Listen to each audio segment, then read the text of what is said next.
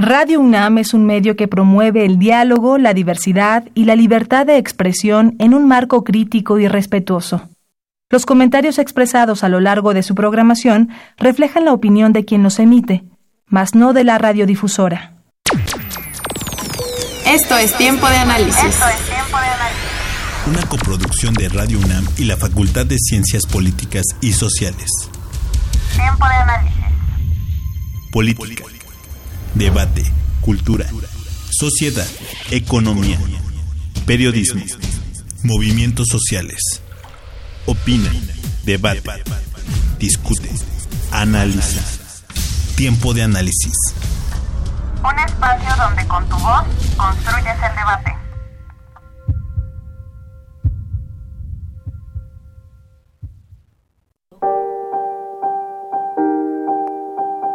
La lucha de las mujeres por sus derechos ciudadanos y laborales desde finales del siglo XIX y que perdura hasta nuestros días, además de potenciarlas políticamente como movimiento feminista que cuestiona la histórica violencia estructural que las ha oprimido, también derivó en visibilizar los privilegios de los varones tanto en la esfera pública como en el ámbito privado.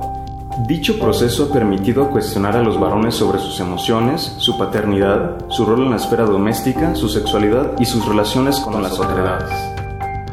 Aunque el estudio de la masculinidad es reciente, desde las ciencias sociales y las humanidades se están generando diversas investigaciones que indagan cómo se entiende lo masculino, quién lo enuncia y desde dónde, cómo se construye la masculinidad y si es que hay una o varias masculinidades.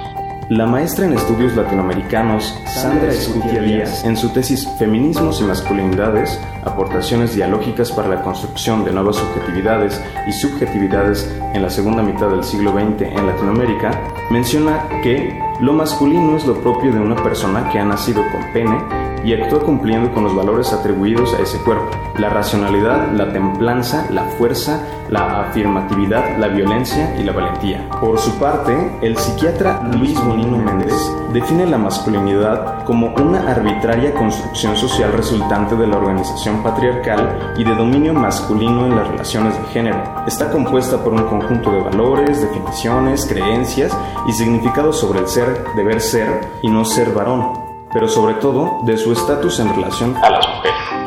Estas preconcepciones configuran la forma de ver, pensar y actuar de los hombres, ya que, desde que nacen, la sociedad los clasifica y la diferencia de las mujeres otorgándoles posiciones de poder y prestigio.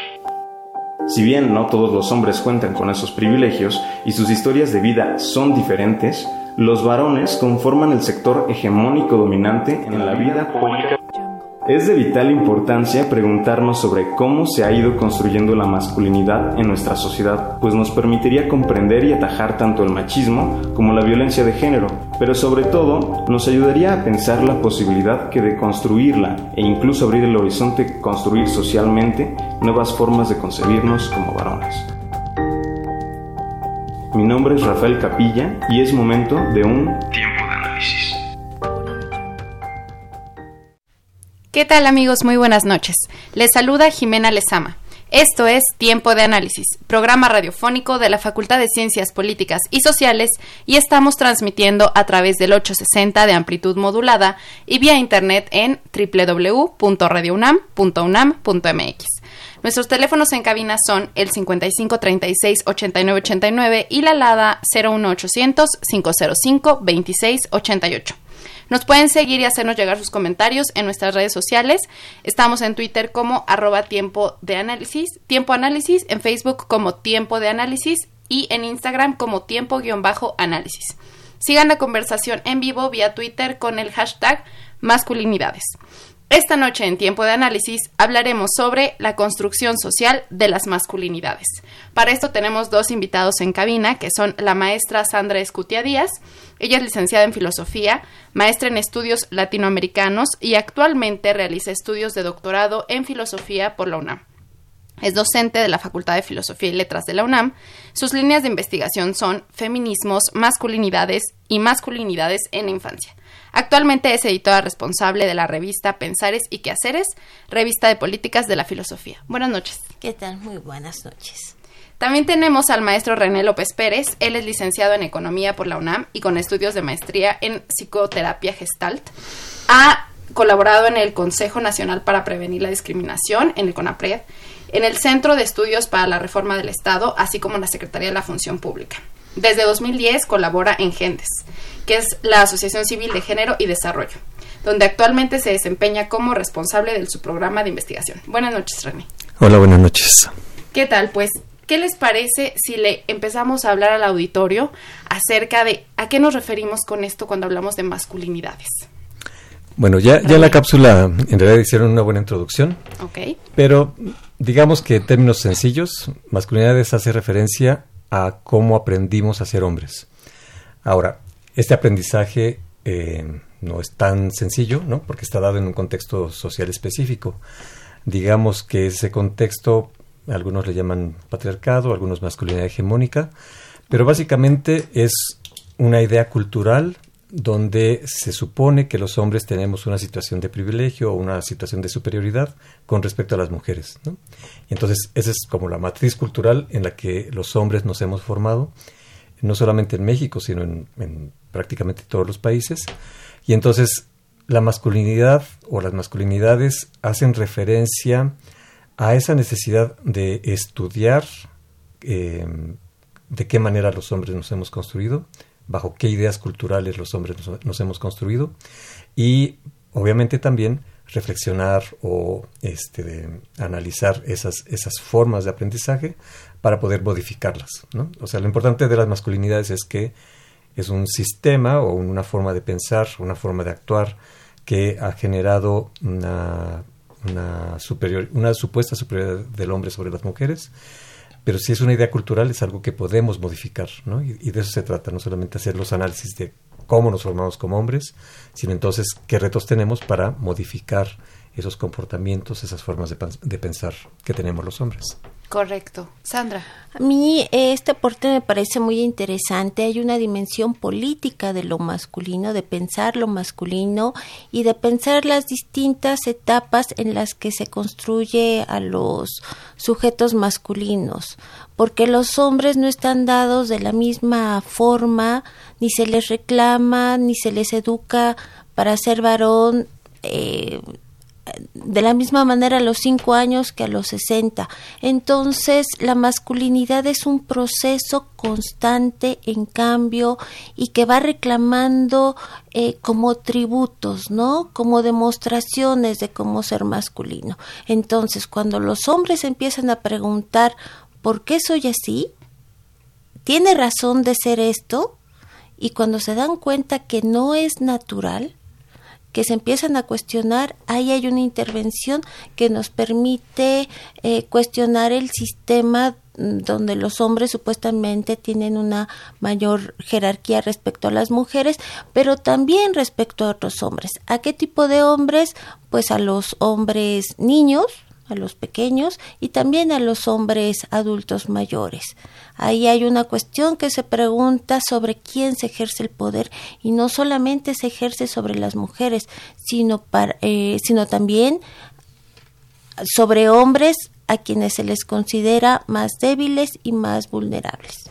De acuerdo. En este sentido, invitando justo al auditorio a que reflexione en esto que a lo mejor no se había preguntado, que es, ¿qué privilegios tengo yo como hombre sobre una mujer, ¿no? Que a lo mejor ellos los pasan como muy de alto. Dicen, ay, esto es muy normal, ¿no? O sea, el hecho de que yo por ser hombre tenga que ser más fuerte es normal, ¿no? Porque así, así debe ser.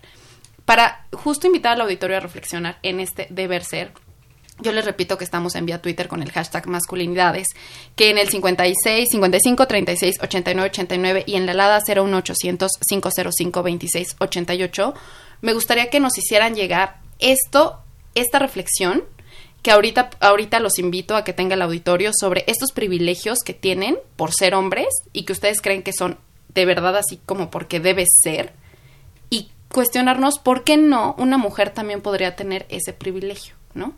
En ese sentido que hablamos de privilegios que se van construyendo, esto importante que menciona Sandra sobre que el hombre, incluso dentro de los mismos hombres, tiene privilegios si tiene o no cierto rango de edad. René, ¿qué, qué, ¿tú qué piensas o, o qué hacen en Gendes sobre este para visibilizar, que justo es hacer, visibilizar es hacer visible lo que parece pasara de normal, ¿no? En ese sentido, ¿qué hacen en Gendes para visibilizar esto? Bueno, básicamente lo que hacemos es que los hombres reflexionemos sobre, sobre nuestra propia historia como hombres, ¿no? Okay. Y pues hay, hay privilegios de muy diferente tipo. Hay privilegios tan básicos o sencillos como, por ejemplo, de niño. Eh, los niños normalmente salimos mm, eh, a jugar a las calles y las niñas normalmente están más en, espacios domésticos o eh, un poco más adolescentes, a los niños es más fácil que los dejen ir a fiestas y a las niñas no. O sea, desde ese tipo de privilegios como muy cotidianos, ¿no? Hasta privilegios más de la cultura, ¿no? Por ejemplo, em, si, si, un hombre llega a, violentar a su, a su, esposa o a su pareja, sea física o, psicológicamente o de otras maneras, digamos, la cultura lo ve como algo normal, ¿no? En cambio, si una mujer hace eso mismo con un hombre, todo el mundo se escandaliza, ¿no? Y entonces, por eso aparecen ahora tantas notas de, ah, es que las mujeres también son violentas, ¿no? Porque rompe una, situación de normalidad que, que, que, la, que, la, cultura había, había establecido. Entonces, hay, hay muy diferentes tipos de, de, privilegios. Ahora, algo, algo que creo que está pasando actualmente es que cuando, cuando doy talleres a gente joven, los gente, la gente joven ve realidades aparentemente diferentes a las de otras generaciones, ¿no? Por ejemplo, eh, en un esquema tradicional se supone que los hombres somos proveedores y las mujeres hacen el trabajo doméstico. Y ahora lo que los jóvenes ven es que tanto mamá como papá salieron a trabajar este, o, en, o en sus círculos sociales cercanos muchas mujeres están saliendo a trabajar. Entonces esa idea de que el hombre es solamente el proveedor y la mujer es la que trabaja en la casa se está rompiendo. Y entonces ellos dicen, ah, es que esto de, de la desigualdad de género, este de los privilegios de género, eran cosas de mis papás o de mis abuelos, ¿no? Sí. Entonces, más bien la, la cuestión es que esos privilegios cada vez son como más difíciles justamente de visibilizar, ¿no? Porque tienen que ver con cosas como mucho más, em, mucho más, este, eh, soterradas, digamos, ¿no? Y de hecho por eso algunos hablan de, de este, micromachismos, en, en, este sentido de que son como conductas muy arraigadas. Muy, arraigadas y, e invisibilizadas, ¿no? Entonces, hay, hay diferentes eh, eh, formas de, ver los privilegios. Ahora, lo, lo, que, lo que está sucediendo es que em, estos privilegios normalmente los hombres no los notamos, ¿no? De hecho, en, en, este, en este círculo de los hombres que, que tratamos de, de redefinir nuestras masculinidades, eh, hablamos de estos, de estos machos buenitos, ¿no? que se supone que ya aprendimos cosas de género, que en el discurso decimos somos iguales a las mujeres, pero en las actitudes seguimos eh, imponiendo muchas cosas. ¿no? Por ejemplo, algo, algo como muy claro para mí es pensar que eh, yo y mi pareja somos iguales, ¿no? y entonces ambos hacemos el trabajo doméstico. Sin embargo, hay cosas que ella hace que no necesariamente hago yo.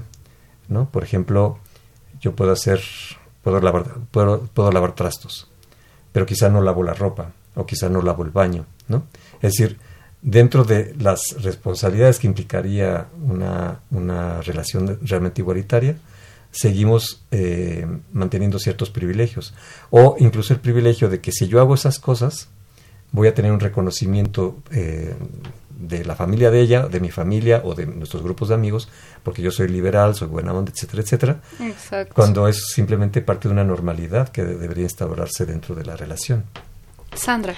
Bueno, a mí más que privilegios me gustaría desplazar algo a, porque luego los varones cuando confrontamos estas cuestiones de las relaciones hombres-mujeres, que además es un planteamiento muy heterosexual, y dentro de las masculinidades hay una gran diversidad este, de, relaciones que no pasan por lo heterosexual, pero me gustaría desplazarlo para que vean el problema que es crecer con un tipo de masculinidad dura o hegemónica o impuesta, es la relación que mantienen con ellos mismos y con sus pares, como la relación a través de la violencia Por ejemplo, la relación entre los jóvenes es muy violenta, la forma en la que se saludan, la forma en la que se insultan.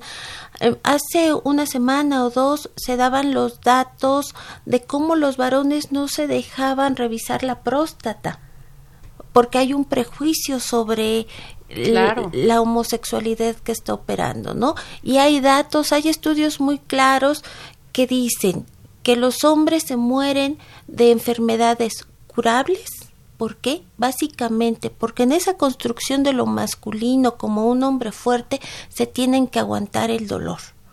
¿No? Y entonces, ¿qué pasa? No van al médico hasta que esas enfermedades que son curables ya no tienen remedio. Llegan tarde, ¿no? ¿Por qué? Porque son machos, porque se aguantan el dolor y que tiene que ver con una relación con ellos mismos. Por eso yo mencionaba que es importante hablar de la dimensión política ¿no? Para saber qué es lo que tenemos que cuestionar y que de ahí también se va a derivar eh, la relación con otras personas, con, con, las mujeres, con los niños, con las niñas, este, cuestionarnos en este país quién consume, por ejemplo, eh, personas en situación de trata sexual. México es el primer país de abuso sexual infantil. Primer lugar, prácticamente, en feminicidios. Primer lugar, en trata de personas con fines sexuales. ¿Quién está ejerciendo esa eso, violencia. esa violencia? Son los hombres. Y entonces ahí hay que preguntarnos por qué, quiénes lo hacen, por qué lo hacen, la cantidad de secuelas sociales y psicoemocionales que está teniendo para nuestra sociedad. ¿No? Entonces hay que desplazar no solamente la relación heterosexual, sino la dimensión política que esa construcción masculina está teniendo para ellos, para nosotras y para la composición de la sociedad en general.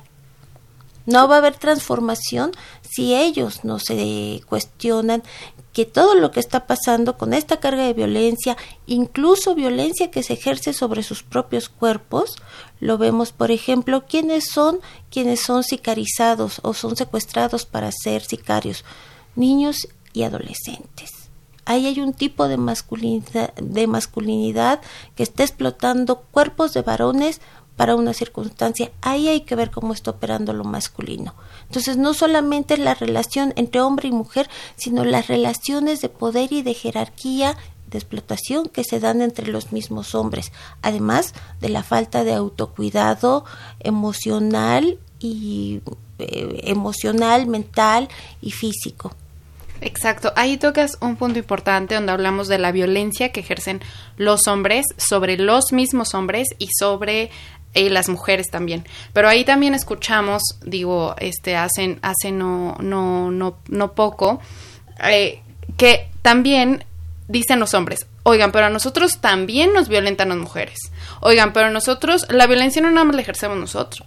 Nosotros también morimos hombres a causa de mujeres. También los hombres tienen derecho a tener este sensibilidad y, y algunos comentarios que la verdad eh, no sé si estén bien o estén mal. Eh, ¿Qué opinas, René?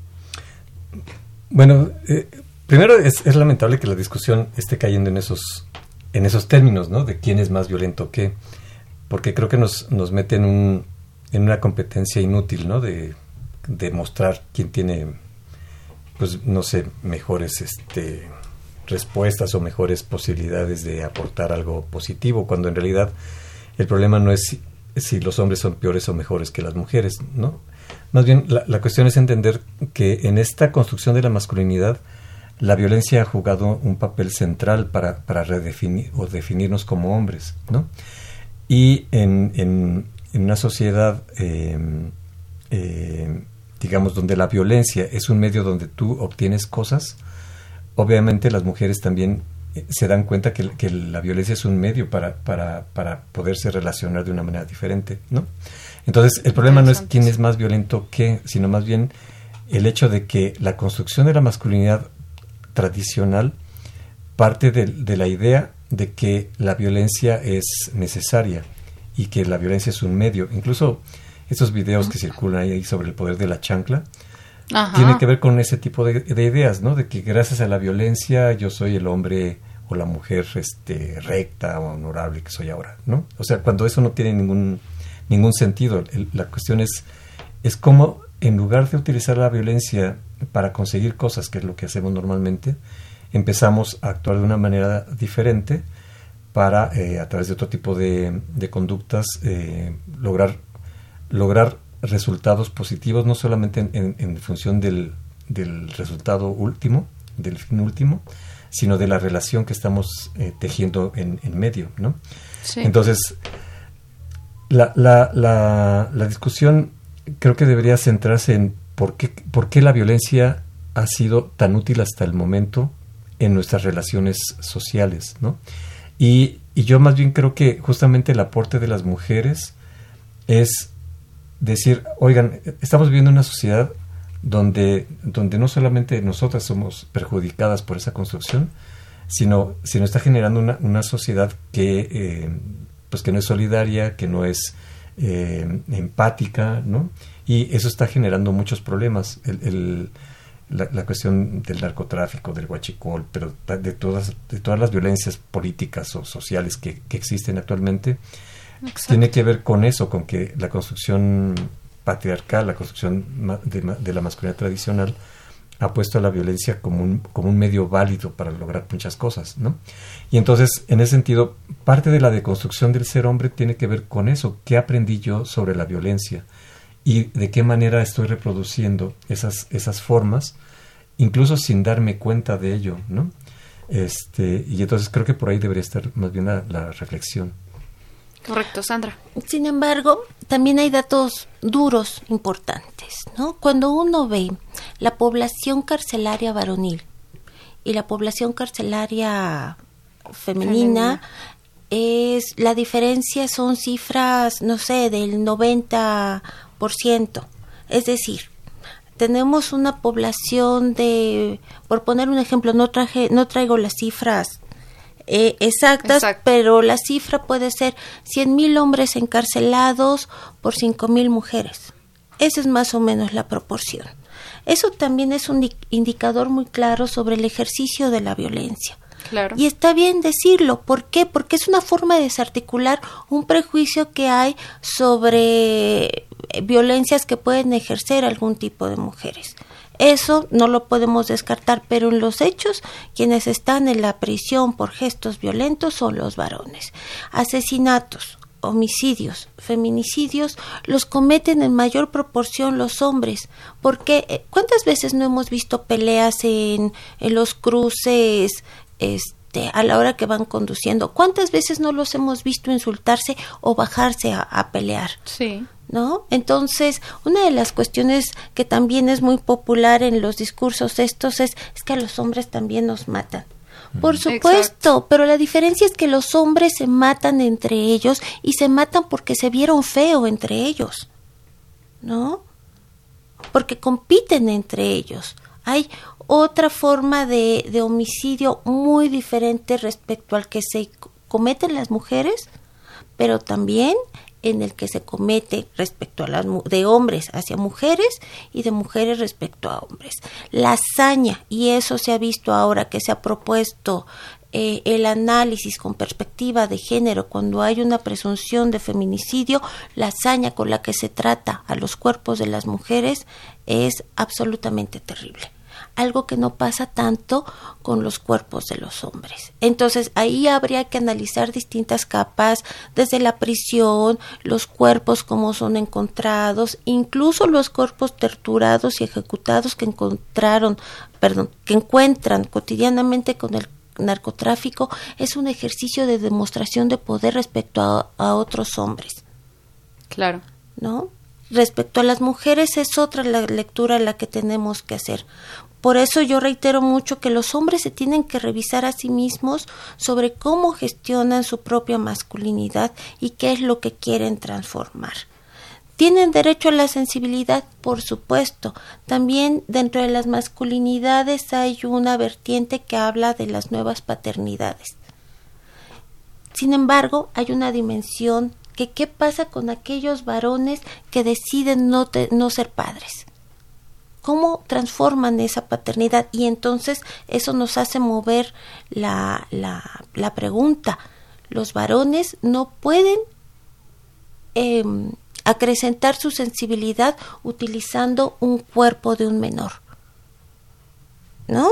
La pregunta es, ¿cómo se hacen más sensibles y más empáticos si no es cuestionando todo aquello negativo que eh, les da cierto tipo de masculinidad, que les hace desear tener más coches, tener más mujeres, ser proveedores o, o no frustrarse por ser proveedores, eh, tener, hijos por donde sea. Ahora hay un nuevo incremento de, de SIDA y tiene que ver con la falta de cuidado en las relaciones sexuales. Claro. Entonces hay que cuestionar a los varones en esta en el título de este programa que es la masculinidad en sospecha. No estamos sospechando sobre todos los varones que nos encontramos, sino que queremos que se cuestionen cómo se construye esa masculinidad en su cotidiano y cómo les afecta.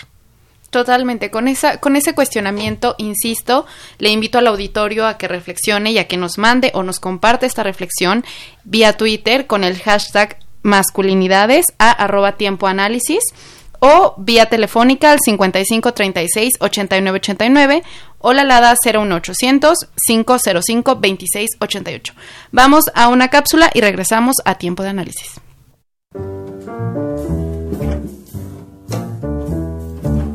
GENDES, Género y Desarrollo, es una institución mexicana que se encarga de promover la equidad con el objetivo de desprender el machismo y quitarnos el velo que dice cómo tenemos que ser y actuar de acuerdo a nuestro género. Esta asociación civil imparte talleres, conferencias y debates sobre este complejo tema. Además, tienen publicaciones gratuitas que reafirman la importancia de concientizar a los hombres sobre las relaciones de género. En una de sus más recientes publicaciones, Machismo no es destino, propone ejercicios y discusiones para que niños y niñas aprendan cómo prevenir la violencia desde la infancia y reafirmar que no estamos condenados a repetir los roles de género establecidos por la sociedad. Desde su fundación en 2003 y su oficialización en el 2008, Gendes estudia y problematiza la construcción de la masculinidad desde distintas disciplinas como la psicología, la economía, sociología y la historia.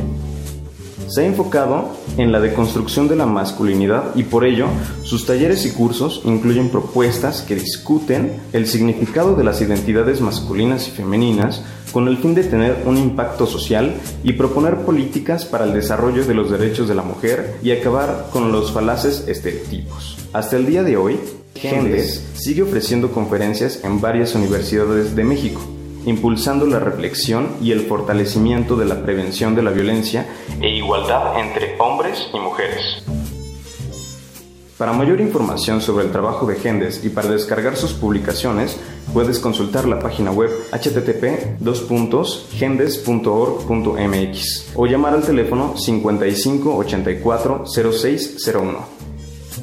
Mi nombre es Rafael Capilla. Sigue escuchando Tiempo de Análisis. Regresamos Bien amigos, estamos hablando sobre la construcción social de las masculinidades.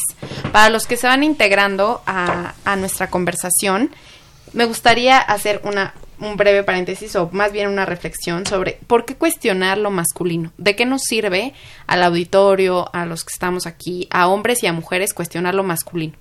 René. Pues bueno, nos sirve de muchas maneras. Primera, porque en realidad eh, si decimos que los hombres aprendimos a ser hombres, quiere decir que estamos actuando bajo lo que alguien nos dijo que era lo adecuado para ser hombre, ¿no? Es decir, ni siquiera yo estoy tomando las riendas de mi propia vida, estoy, estoy actuando en función de lo que alguien me dijo que era lo correcto o lo que yo debía hacer, ¿no? Entonces, pues creo que reflexionar sobre eso te da una gran libertad, ¿no? Entonces, ¿qué sí quiero hacer? Y eh, en ese sentido, cuestionar la, la masculinidad va a tener varios efectos. Uno creo que te permite tener mejores relaciones. Em, em, no, solamente em, con, tu pareja, sino con tus propios amigos ¿no? o amigas, eh, con tus círculos familiares, etcétera. Pero además también te da una perspectiva mucho más amplia de la vida, ¿no? Por ejemplo, en, en, el trabajo, el hecho de que tú veas que el trabajo es solamente parte de lo que cualquier ser humano podría hacer, pero tiene tanta importancia como, pues no sé, por ejemplo, el ocio, ¿no? que se supone que es un, una actividad que no nos corresponde a los hombres porque nosotros debemos estar trabajando. Eh, la, cuestión de disfrutar a la familia, ¿no? Que, que, muchos hombres no sabemos cómo disfrutar a la familia porque hemos estado fuera tanto tiempo y cuando llegamos somos los pequeños tiranos que, queremos la atención de quienes están en el hogar, que pues nadie se quiere acercar a nosotros, ¿no? Y entonces creo que reflexionar sobre los hombres, o sea, reflexionar sobre nuestras masculinidades tiene que ver con reflexionar sobre cómo son nuestros vínculos y cómo nos sentimos de que los vínculos no sean profundos, este, entrañables, este, de mí y con cualquiera que me rodee, pues, ¿no? Entonces, creo que los hombres justamente tenemos una gran oportunidad ante nosotros cuando, cuando podemos reflexionar sobre estos temas. Y, la otra también es reducir la angustia, ¿no? Porque la verdad es que eh, los movimientos de las mujeres nos están colocando en una situación pues simplemente incomprensible si no estás en esos temas, ¿no? Entonces, eh, creo que muchos hombres lo que está pasando es que simplemente no saben cómo ubicarse o cómo entender todos estos cambios y lo ven como agresiones personales, cuando es más bien una presión a que nos actualicemos nosotros mismos como seres humanos en, en, lo que ellas nos están reclamando, ¿no? Que es despabilate y reflexiona eh, sobre tus propias actitudes y pensamientos porque eso no te está haciendo bien ni a ti como hombre ni a quienes estamos a tu alrededor, ¿no? Correcto. En este sentido, justo hablando de, de, los movimientos que encabezan las mujeres, acaba de pasar la marcha del 8 de marzo, el Día Internacional de la Mujer, y justo es esta, este cuestionamiento que hay acerca de que vayan o no hombres a esta marcha, que participen o no. En ese sentido, ¿tú qué opinas, Sandra? ¿Deben de participar? ¿Las, las causas de las mujeres deben ser eh, compartidas por los hombres? ¿Ellos las pueden entender en su totalidad o qué pasa? Bueno, siempre tenemos un problema con las marchas de mujeres en la incomprensión del por qué se pide que haya un primer contingente separatista. ¿No? Siempre, siempre lo reclaman.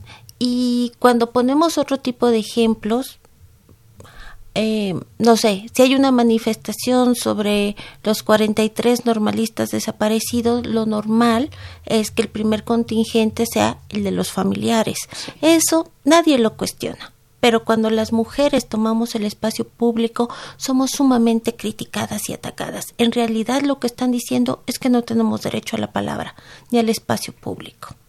Después las manifestaciones se organizan de ese modo, se organizan un contingente separatista y después los contingentes mixtos. Correcto. Entonces, esto no es nuevo.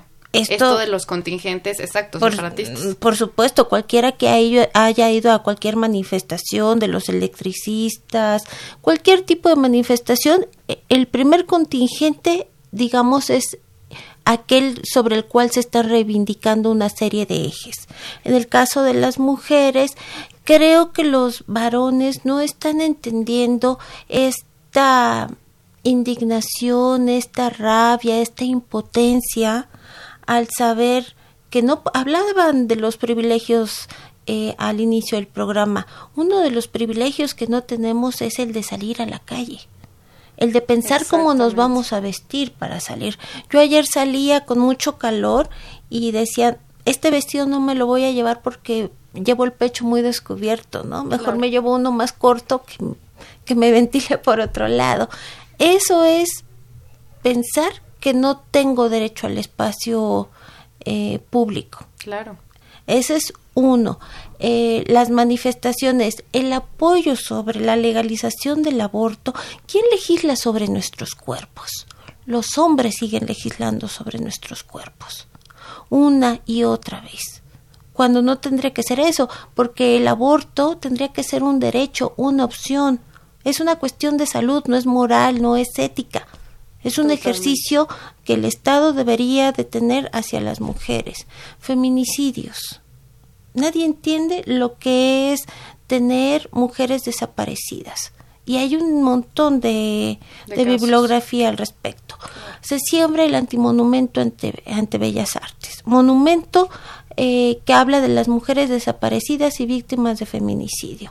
Hubo un montón de relatos de mujeres, de niñas que han sido asesinadas de manera eh, brutal, sádica, donde no hay este, asesinos en la cárcel, eh, que las autoridades han sido muy muy benévolas con ellos. Vemos juicios como el de los porquis, ¿no? Que el juez fue comprado y salieron libres. Claro, porque eso no fue violación. No fue violación porque en la mente del juez dijo es que hubo un nuevo, un leve movimiento donde parecía que tenía eh, aceptación ese acceso. Y entonces no es posible. Claro. Entonces, ¿qué están entendiendo? No lo están entendiendo y lo vemos una y otra vez en las diferentes manifestaciones. Vemos a las niñas, bueno, a las jóvenes desaparecidas en las universidades y parece ser que ese espacio que parecía un espacio seguro ha dejado de serlo. ¿no? lo comprende. Los abusos en las universidades que son entronizadas como un centro de saber, de empatía, no lo son, encubren a violadores, acosadores sexuales, hostigadores este, laborales y no tenemos derecho a la palabra. ¿Dónde se nota esto? Cuando uno ve eh, en procesos de hombres y mujeres en crímenes similares, las cargas eh, de años de prisión son mayores para las mujeres. ¿No? Defensa propia las mujeres somos sumamente atacadas cuando hay asesinatos en eh, homicidios en defensa propia. Acaba de pasar con esta mujer que apuñaló a al, su, a, su, pareja. Esa es una. Hay otra que apuñaló también reiteradas veces, pero tenía denuncias desde el año 2000. Entonces, una y otra vez no lo están comprendiendo. Creen que tiene que ver con el espacio privado, que eso conviene mucho porque despolitiza. Claro. Y no, el espacio privado y el espacio, y el espacio público son construcciones sociales donde dicen los hombres al espacio público, las mujeres al espacio privado. Y lo que es el espacio privado, ahí no manda el Estado. Y eso es una mentira, porque el Estado regula todas las relaciones sociales que tenemos, ¿no? Claro. Entonces, estamos siendo, yo creo que incomprendidas y que las respuestas políticas y teóricas de las mujeres a lo largo de México y de América Latina son importantes, son contundentes y sobre todo es una defensa de la vida y del buen vivir de todos y de todas. René, en, este aspecto, ¿qué opinas? El, el, tema de discutir sobre las masculinidades abona a estas, a, a tratar de entender las causas de las mujeres, las desventajas de las mujeres o no? Sí, de, de, hecho, bueno, regresando un poco a esta idea de las marchas, justamente en una relación de igualdad, lo que debe privar es un diálogo donde, sí. donde una de las partes deja de imponer a las otras lo que considera que es correcto, ¿no? Y en ese diálogo más bien tratas de entender por qué la otra parte está pensando, diciendo, actuando de cierta manera. Entonces, en este caso de las, de las marchas, justamente es un, una serie de, de reivindicaciones y de, y de explicaciones que, que, nos acaba de dar Sandra. Y creo que la, la, actitud de los hombres debería ser, ok, si tú piensas de esa manera, yo debo respetar esa, esa decisión, aunque no la comparta. Ahora, lo, lo, que, lo que sí creo que, que, debemos pensar es que los hombres que quieren participar en esas marchas es porque seguramente quieren eh, algún cambio en estas relaciones de género. Lo, lo, que deberíamos pensar como hombres entonces es, ok, si no, si no vamos a participar en las marchas o vamos a participar de cierta manera, de acuerdo con lo que ellas nos digan, eh, pues no es la única manera en que podemos repensar o, o, o, o, rehacer esas relaciones, ¿no? Claro, hacer un cambio. Ajá. Entonces, la, la, la, la, discusión sobre si participamos o no en la marcha y cómo lo hacemos no debe absorber nuestra energía porque hay muchas otras posibilidades de que como hombres justamente repensemos esa, esa redefinición de, de, de, de las relaciones de género, ¿no? Entonces, lo, lo que yo rescataría de, esta discusión es primero que hay hombres que dicen, ok, esa, esas luchas también me, tocan, ¿no? Entonces, como hombres debemos empezar a, pensar, ok, si eso ya, ya creemos que nos, que nos corresponde también, entonces, ¿cuál debe ser nuestro papel ante esa nueva redefinición de las relaciones? Y pues creo que una parte tiene que ver con eso, con pensarse eh, en, esta historia de cómo aprendí a ser hombre, ¿no?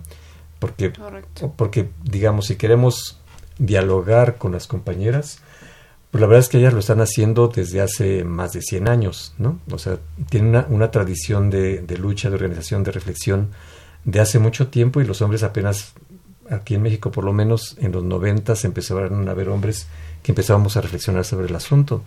Entonces, querer entrar en una discusión de 100 años, por llamarlo así, cuando tenemos este 10 años o 20 o 30 cuando mucho, pues es así como primero hay que entender muchas cosas para poder entrar a ese, ese debate, porque si no, pues lo que las compañeras dicen es, pues maestro, tú trabaja por tu lado y cuando estés preparado dialogamos. Correcto. Entonces creo que hay una responsabilidad que los hombres no, no estamos entendiendo y, eh, y, justamente la invitación es a que hagamos lo que han hecho ellas, eh, es decir, reflexionar sobre su condición de mujeres, en este caso de hombres o simplemente de seres humanos, que estamos en un entramado de relaciones complejas que exige una serie de responsabilidades por parte de, de nosotros, ¿no? Entonces creo que por ahí debería estar mucho la discusión de, de los hombres. Totalmente. En este sentido, hablando justo de la discusión de los hombres, cuando, cuando el auditorio o cuando hablamos de masculinidades, de cuestionar lo masculino, ¿cómo transmitirle al auditorio ese mensaje o quitarle ese miedo de pensar que no solamente por decir vamos a cuestionar lo masculino, se va a cuestionar qué tanto soy o no hombre o varón? ¿No? O sea, si ya me voy a volver este homosexual o si ya me voy a volver, o sea, no, yo cómo le voy a entrar a esa discusión de, de, de cuestionarme eh, mis privilegios, entonces, ¿qué quieren? ¿Que yo deje de, deje de tenerlos o, o que me vuelva gay o, o alguna, alguna de estas ideas, ¿no? ¿Cómo transmitir al auditorio que es, que, que quitarle ese miedo, vaya? Sandra. Bueno, yo cuando doy talleres, eh, por ejemplo, a grupos mixtos, yo siempre los trabajo por separado, porque eh, los varones no se dan cuenta, esto que mencionaba al principio, la falta de cuidado que tienen sobre ellos mismos. ¿No? Y entonces empezar a reflexionar el conocimiento de su propio cuerpo, de sus emociones, cuántas veces no tienen que negar sus emociones por parecer fuertes. Sí. ¿No? Entonces empezar a dudar de que no es necesario que tengan que parecer fuertes, ni poner en riesgo su vida para parecer mejores que los otros, que a lo mejor no es necesario ser infiel y tener eh, varias parejas para demostrar que son más hombres que otros hombres. Creo que tiene que ver eh, con este cuidado de ellos mismos y de su salud emocional y mental. ¿No? Más allá de confrontarlos de que si tienen que cumplir, porque eh, eso nos volvería a una dinámica de tengo que cambiarme porque le tengo que satisfacer a la otra persona, ¿no? No, hay que empezar por la deconstrucción de uno mismo, por cuestionarse si a uno le hace feliz ir por la vida con esa pose de que a mí nadie me gana, nadie me mira, nadie me habla fuerte, o es ese desgaste cotidiano que darse cuenta que la masculinidad es una serie de valores depositados en cuerpos con pene, la sí. valentía, la seguridad, la temeridad, que a lo mejor no todos lo tienen y no lo tienen de la misma forma y no deberían de tenerlo de la misma forma. Claro. Y ahí es justamente donde los hombres se tienen que ver en las relaciones con otros hombres, porque algo que las masculinidades dio cuenta, eh, Daniel Cassés fue uno de ellos, entre otros, que decía, es que lo masculino, los hombres solo demuestran que son hombres ante otros hombres. Ellos son los que se están juzgando. Por eso es tan importante ver la relación que tienen entre ellos mismos, más que con las mujeres, en principio. Lo otro ya se va a derivar, este, digamos, en una fase más avanzada, ahí entre comillas, pero tienen que ver cómo se están relacionando entre ellos y si esa forma de relación no les está causando daños a diferentes niveles por demostrar que son más hombres. Correcto, René. Bueno, yo, yo tengo dos niñas y la verdad es que me está, no, no me está costando tanto trabajo educarlas porque encuentro muy fácilmente películas o libros donde ellas pueden ver otros modelos de ser mujer diferente a las que tenía mi abuela o mi bisabuela, ¿no? Pero en el caso de, de, quienes tienen niños, creo que eso es muy, es muy complicado porque no hay nuevos modelos de cómo ser niños, ¿no? De hecho, muchas mujeres feministas después me dicen, es que no sé cómo hablarle a mi hijo, ¿no? Porque, porque justamente no hay, no hay esas otras referencias. Entonces, creo que eh, justamente con los hombres es complicado porque no tenemos otros modelos de lo que significa ser hombre. De, hecho, en, la organización eh, tenemos un, modelo para trabajar hombre, eh, bueno, con, las violencias que ejercen los hombres en sus, en sus relaciones de pareja o en sus hogares. Y bueno, una, una primera complicación para los hombres que llegan a ese modelo o, a ese trabajo grupal reeducativo es que primero reconozcan las diferentes violencias que realizan, ¿no? Porque hay muchas cosas que dicen, es que yo no le pego a mi esposa, no soy violento, ¿no? Entonces, bueno, hay, hay, una, primera, una primera cuestión de, eh, de identificar todas esas violencias pequeñas o grandes o, como sean que, que, los hombres ejercemos hacia las mujeres, ¿no? Y eso eh, bueno, más o menos lo van logrando en el proceso. En el proceso también empiezan a darse cuenta que, bueno, las mujeres son seres autónomos, independientes, y entonces no tienen por qué imponerles a sus compañeras alguna decisión o tienen que respetar las decisiones que tomen, etcétera, etcétera. Sí. Pero en, un estudio que, hicimos eh, junto con un compañero en la organización, con hombres que ya tenían un año o dos años, seguía siendo la duda de, bueno, pero sigo sin saber qué significa ser un hombre de otra manera. Porque si yo empiezo a hacer cosas que no son las que me dijeron que tenía que hacer, otros hombres me ven con sospecha, ¿no? Piensan que soy amanerado, que soy homosexual, etcétera, etcétera. Entonces, creo que sí, hay, hay, un, hay un, un gran trabajo que tenemos los hombres porque hay una cultura que nos dice, si te sales del redil vas a ser criticado o vas a ser excluido, ¿no? Sí. Y en ese sentido yo creo que que ser un hombre eh, que reflexiona sobre su masculinidad y que se atreve a romper ese tipo de moldes requiere realmente una valentía especial, ¿no? De, atreverse a desafiar un statu quo que cuando lo desafías te das cuenta que se te abre un mundo de riquezas, ¿no? Este, yo, yo por ejemplo, eh, ahora que, que, tengo esta relación con mis hijas y que, y que es diferente a la que mi padre estableció conmigo, puedo notar como la riqueza ¿no? de que, mi padre se perdió y que este y que muchos otros hombres se están perdiendo porque porque siguen actuando bajo cierto esquema cierto cartabón que, que no se cuestionan si les sirve o no les sirve no y entonces pues sí mis mi círculo de amigos se modificó no este seguramente para algunos eh, yo seré catalogado de tal o cual pero pero la verdad es que no me importa no o sea porque obtengo eh, muchas otras cosas a cambio de dejar de ser lo que me dicen que debo ser, ¿no?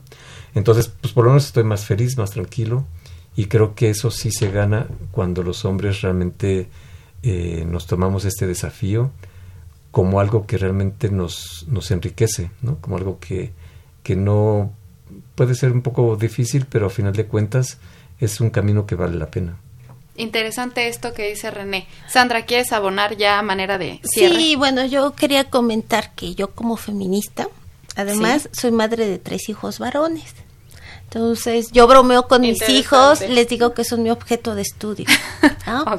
Porque en ellos, porque además son de distintas edades, eh, 20, 17 y 8 años. Y entonces veo perfectamente cómo opera la sociedad para volverlos así, qué es lo que tienen que hacer y las masculinidades en la infancia que a mí me interesan mucho porque la jerarquía de los varones respecto a las mujeres es algo que se introyecta a los seis años los niños ya piensan que las niñas son inferiores. Y eso es interesante interesante exacto. Sí.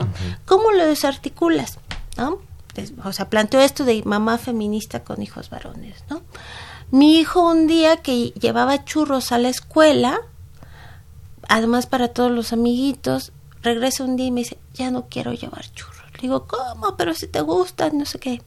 Es que mis amigos ya no quieren comer porque los churros por dentro son rosas. Esa es una conformación de la sociedad donde está asociando lo rosa con lo, femenino y con lo débil. Entonces, ¿qué deben hacer también los varones adultos? Extrañarse de esas construcciones.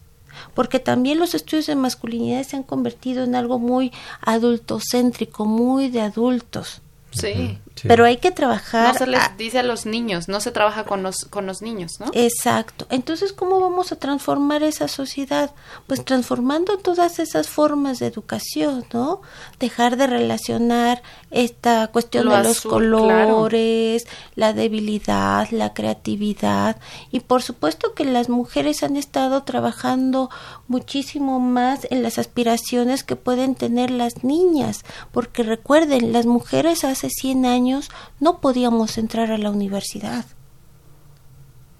Entonces las mujeres han transformado esa forma de concebir los varones en una actitud política, tendrían que pensar qué tipo de varones o de masculinidades quieren a futuro y dónde se gesta eso, sí trabajando en el adulto, pero todo eso que se comunica en la primera infancia también es muy importante. Correcto, verías como un avance, un pequeño avance, quizá no establecer, por ejemplo, se me ocurre desde un baby shower, ¿no? Yo voy a tener un hijo, este, y, y, ves como un pequeño avance justo no, no, no hacer o decirle a mis invitados que no piensen todo en azul, sería un, un pequeño avance. Tenemos tantas cosas tan complicado porque la sociedad realmente nos quiere meter al Es que desde ahí, desde ahí se me ocurre. el tiempo. Ahora hay mucho más permisibilidad para el uso de colores, ¿no?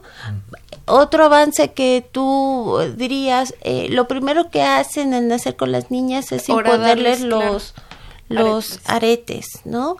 Pero yo les mencionaba al principio, en cada etapa de la vida nos van diciendo cositas, cómo ser hombre, cómo ser mujer, a los cinco años qué podemos jugar, la cocinita no, las, muñecas no, son para los niños, carritos. Extrañarnos, ¿no? El cuidado, dice, las mujeres estamos hechas para cuidar hijos y ser y querer, ¿no? Pues no, porque nuestra primera imposición de maternidad ficticia son los muñecos que estamos dándoles de comer, cambiándoles el pañal, mientras que, mientras que los niños se relacionan con juguetes con cuerpos de adulto, fuertes, violentos.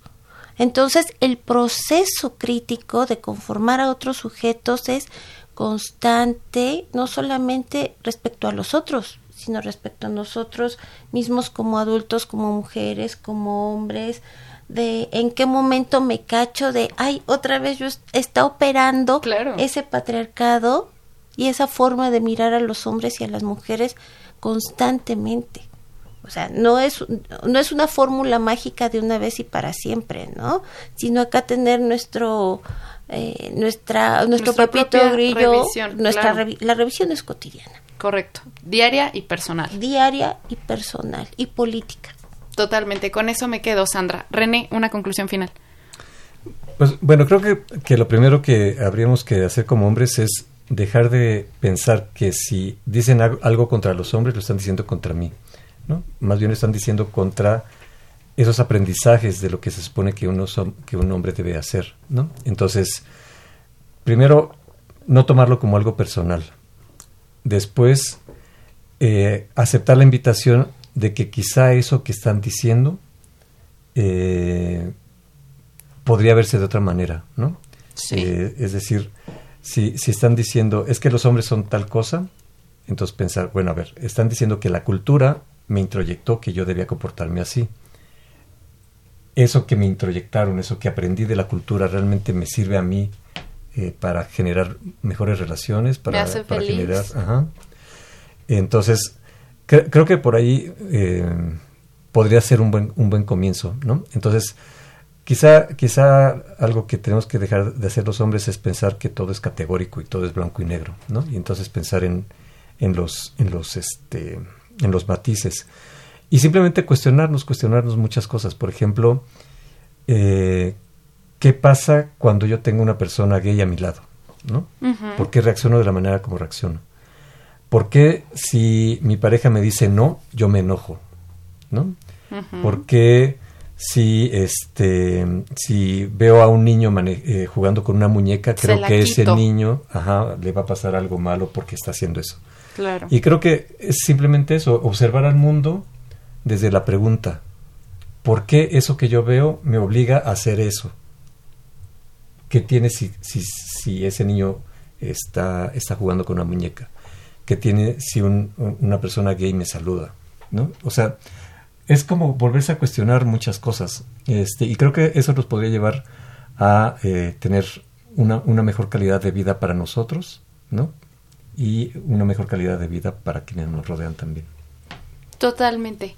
Bien, pues creo que eh, al final coinciden en que lo que hay que hacer o la invitación al auditorio es reflexionar, es preguntarse todos los días, a diario, qué hacen, qué, qué, qué conductas ya normalizaron o para ustedes son como debe ser, que en realidad no son como debe ser, que no pasa nada si mi nieto de repente lo veo y está jugando con una muñeca ¿no? Al contrario, ¿qué pasaría si lo invito y le digo, ah, mira, claro, y cuando tú seas papá, ¿no? También fomentarle ese rol, también fomentarle ese apego. Se me ocurre ese, ese ejemplo burdo.